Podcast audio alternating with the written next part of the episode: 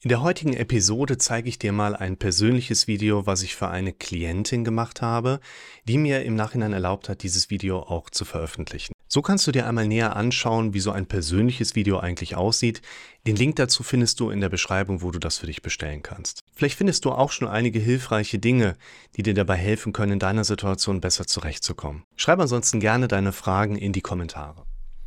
Grüß dich, Antje. Danke für deine Nachricht. Du hattest ja im Prinzip in zwei Nachrichten schon deine Situation ganz gut beschrieben, so dass ich dir hier, glaube ich, auch eine ganz gute Rückmeldung erstmal geben kann, mit der du eine ganze Menge anfangen kannst. Also gerade was anfangen im Sinne von Ergänzung hier zu dem bestehenden Videokurs einfach und vor allen Dingen natürlich auch eine, ich sag mal, ein vernünftiger Zwischenschritt, der dir es erlaubt, deine nächsten Fragen wieder zu formulieren und mir gerne zuzuschicken. Entschuldigung, sagst, du hast so ein paar Sachen, die sind unklar geblieben oder haben sich mit der Zeit ergeben. Das macht einfach Sinn, das so ein bisschen als vielleicht Treppe zu sehen. Man entwickelt sich so von Stufe zu Stufe weiter. Das heißt nicht unbedingt, man kommt immer höher. Ist natürlich auch. Aber man muss die Schritte, die zu einer Treppe gehören, einfach immer wiederholen und mehr und mehr in das eigene, ich sag mal, tägliche Learning mit einbauen.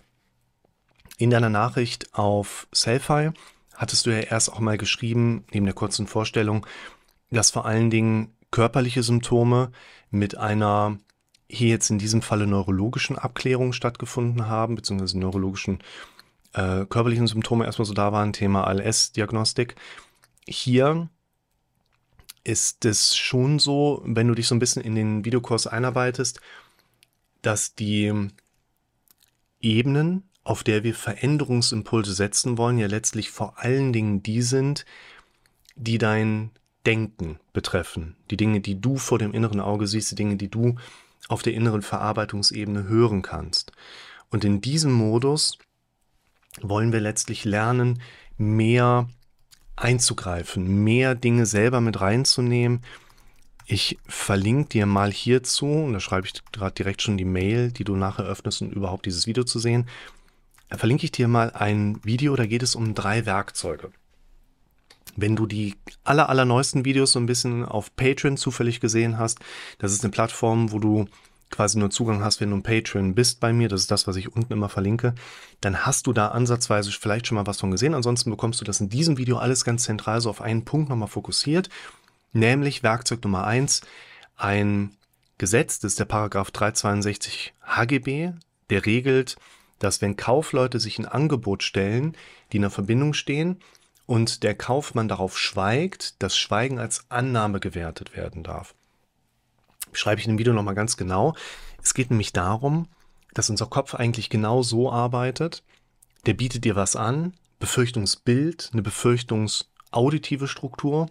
Du bist ja nicht beim Arzt, weil dich deine Symptome stören. Du gehst jetzt zum Arzt, weil dein Kopf sagt, was ist, wenn wir eine amyotrophe Lateralsklerose haben und sind in zwei Jahren tot? Geh mal lieber hin. Und das führt uns nachher zum Arzt. Und wenn unser Kopf uns solche Sachen anbietet und wir Schweigen noch dazu, gilt das quasi immer als angenommen. Das beschreibe ich in dem Video unter anderem, um darzustellen, die Kernproblematik, warum ich mit Leuten überhaupt in Kontakt bin, baut ganz häufig genau darauf auf, dass wir noch nicht gelernt haben, das eigene Denken zu verändern, in das eigene Denken einzugreifen, das eigene Denken nicht als etwas wahrzunehmen, was vielleicht hoffentlich irgendwann mal besser wird, wenn ich irgendwie eine Therapie gemacht habe. Ne? Das ist so der, man könnte sagen, klassischste Denkfehler. Ich versuche über Therapie, Medikamente, Klinik, Psychiatrie, Psychiater, versuche ich, dass irgendetwas passiert, sodass meine Symptome aufhören, sodass mein negatives Denken aufhört. Und das wirst du auch, Entschuldigung, gemerkt haben, dass funktioniert halt in der Form leider nicht. Und deshalb hier ein ganz typischer Mechanismus. Wir arbeiten an unseren Symptomen, die hochkommen, in der Hoffnung, dass die Symptome weggehen, in der Hoffnung, dass unsere negativen Gedanken dazu passenderweise auch weggehen, aber merken, die kommen relativ schnell wieder zurück und wir haben ein Symptomroulette. Vielleicht hast du es in meinen Videos, die etwas neuer sind, aus diesem Sommer schon mal gesehen. ich verlinke dir nochmal ein eigenes Video dazu zum Thema Symptomroulette. Gehe nochmal natürlich in deine Fragen rein, die du mir heute Morgen geschickt hattest. Erstens, warum reagiert meine Angst so schnell auf körperliche Symptome und Empfindungen? Es ist so, dass wir, das wirst du in dem Videokurs Schritt für Schritt noch sehen, das werden wir nachher auch gerne noch in die Tiefe besprechen werden. Es gibt viele Situationen, da verstehen wir, dass hier drin Sachen stattfinden, sodass es hier zu einer körperlichen Reaktion kommt. Das wäre in dem Videokurs an der Stelle mit dem Teller Spaghetti Bolognese erklärt. Immer wenn du eine Problematik wahrnimmst auf der inneren Verarbeitungsebene, dann spielt es keine Rolle, ob dieses Problem wirklich existiert. Solange du darüber nachdenkst, existiert es für deinen Kopf. Und Probleme, die uns betreffen, deren Gefahr wir nicht einschätzen können, aber wir wissen, dass sie gefährlich sind, neigen dazu, in uns eine zunehmend größere Stresshormonausschüttung loszutreten. Und dann kann es sein, dass du quasi eine Vorgeschichte auf einer gedanklichen Ebene auf ein körperliches Symptom erleben kannst, wo du merkst, okay, ja, ich habe halt die ganze Zeit schon Angst, dass das Symptom auftritt, ich steigere mich da rein und peng ist das Symptom irgendwann da. Möglichkeit Nummer zwei, dein Körper reagiert einfach sehr schnell auf körperlich wahrnehmbare Symptome, die du erlebst. Ich nenne es mal Sensationen. Und diese Wahrnehmung der Sensationen führen zu einer schnellen, hier oben mitbekommenbaren, also gedachtlich, gedachtlich, gedanklich erlebten Bewertung, ein Push. Ja, also dein Gehirn gibt dir ganz schnell so ein Puff mit rein. Und das heißt, wir haben nicht unbedingt eine Vorgeschichte zum Symptom, aber das Symptom tritt auf, dein Kopf, oh Gott, was ist das denn jetzt? Und das pusht dann quasi dieses ursprüngliche Symptom so katalytisch noch weiter nach oben. Wir wollen also nicht nur auslösende Gedanken identifizieren, sondern eigentlich im Umfeld einer solchen Präsenz nach möglichen Auslösefaktoren Ausschau halten. Und dann würde ich noch einen dritten Aspekt mit einbeziehen und da verlinke ich dir auch wieder ein Video zu zum Thema Ängste ohne Auslöser. Da habe ich verschiedene Videos zu gemacht. Nur hier, ich verlinke dir mal nur eins, Angst ohne Auslöser.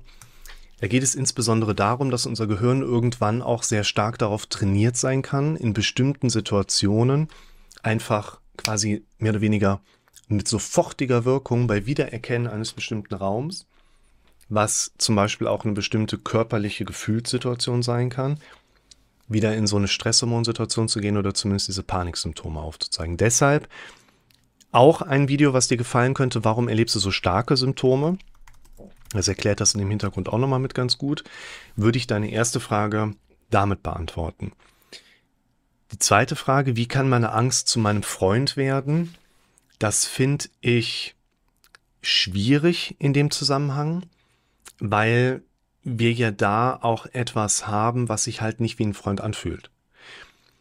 Ich sag mal, es geht da viel um Bewertungsmuster.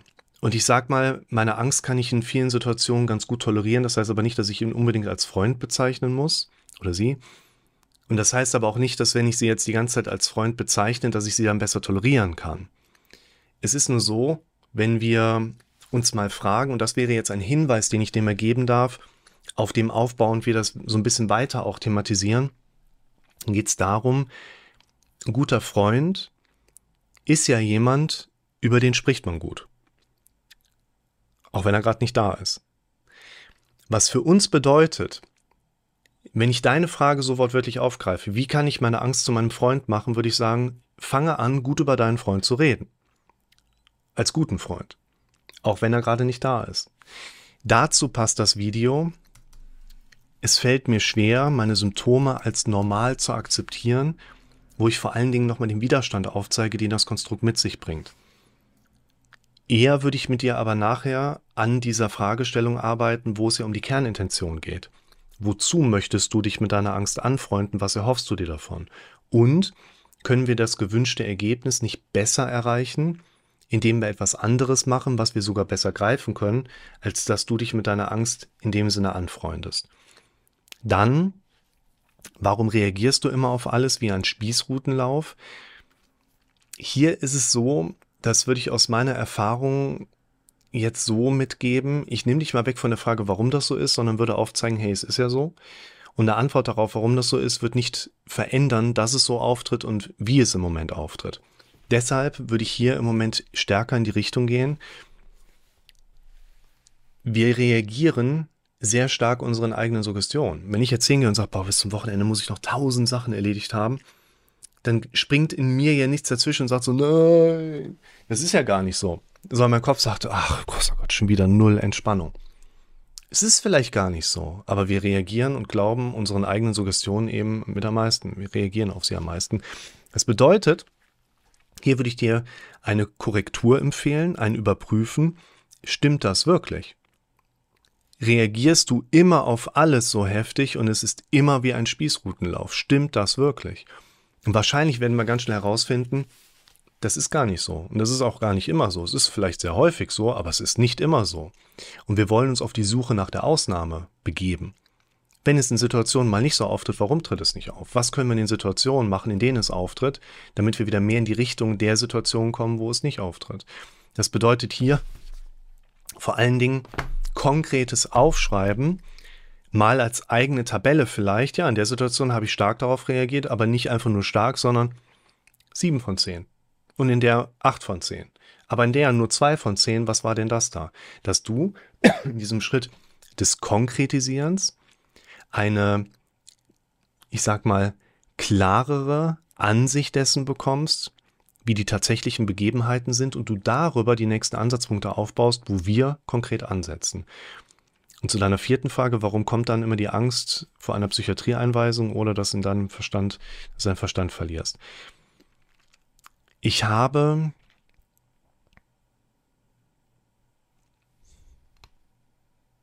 ein Video gemacht, die sind aber leider noch nicht auf YouTube verfügbar, dass ich die verlinken könnte. Da geht es in einem Video um das Thema Angst vor dem Tod. Und es geht in einem anderen Video unter anderem um die Frage, können meine Herzphobien aus Rückenproblemen entstehen? In beiden Videos gehe ich in die Richtung, dass die Inhalte unserer Ängste eine geringe bis gar keine Aussagekraft haben. Denn die Ängste, die jemand erlebt, bauen in der Regel auf seinem lebensgeschichtlichen Hintergrund drauf auf. Das bedeutet, deine Angst, den Verstand zu verlieren, hat aus meiner Sicht erstmal lediglich die Interpretationsfähigkeit, dass die halt vorher auch schon da war. Also gestern, wenn die heute auftritt und vorgestern auch. Und wir quasi erleben können, irgendwann mal kam es in deinem Leben zu der Situation, dass du Angst davor hattest, den Verstand zu verlieren. Und es ist eben nicht so, dass zu dem damaligen Zeitpunkt irgendwas anderes Unangenehmes in deinem Leben passiert ist, worauf sich diese Ängste dann fokussiert haben. Was genau in deinem Leben passiert ist, sodass du Angst vor der Psychiatrieeinweisung und oder dem Verstand verlieren bekommen hast, das kann ich dir weniger gut herleiten, als du dir selber beantworten könntest. Nur ich würde hier an der Stelle erstmal entlasten und sagen, das ist kein eigenständiger Faktor, an dem wir jetzt irgendeine bessere Herauslesbarkeit über einen Beratungs- oder auch Behandlungsweg haben. Und wir gehen an die Angst vor dem Tod, vor der Psychiatrie, vor einer psychischen Krankheit, vor einer körperlichen Krankheit, gehen wir immer nach dem gleichen Modus auch an, nämlich nach dem Modus, den ich in dem Online-Videokurs natürlich zentral thematisiere, aber vor allen Dingen, jetzt gehen wir nochmal in der Mail gerade zurück zu dem ersten Link in dem Video mit den drei Werkzeugen. Das wird ein Hauptwerkzeugpool für dich sein, mit dem du in näherer Zeit vor allen Dingen neben dem Aufschreiben der konkreten Gedanken und Befürchtungs- und vor allen Dingen den Spießrutenlaufsituationen dich damit beschäftigen darfst und vor allen Dingen eben mit den Inhalten des Videokurses, die mehr mit der Reflexionsfähigkeit zu tun haben, mit dem Erkennen, okay, wie oft bin ich eigentlich in diesen Modellen eher so diejenige, die zuschaut und zuhört und noch nicht die, die aktiv mit da reingeht. Abschließend würde ich dir gerne sagen, solche Fragen, die du hast, das wirst du auch merken, die regen wieder nächste Gedanken an. Du wirst wieder erleben, ah, okay, äh, da habe ich aber eine nächste Frage am Start. Genau dafür machen wir das.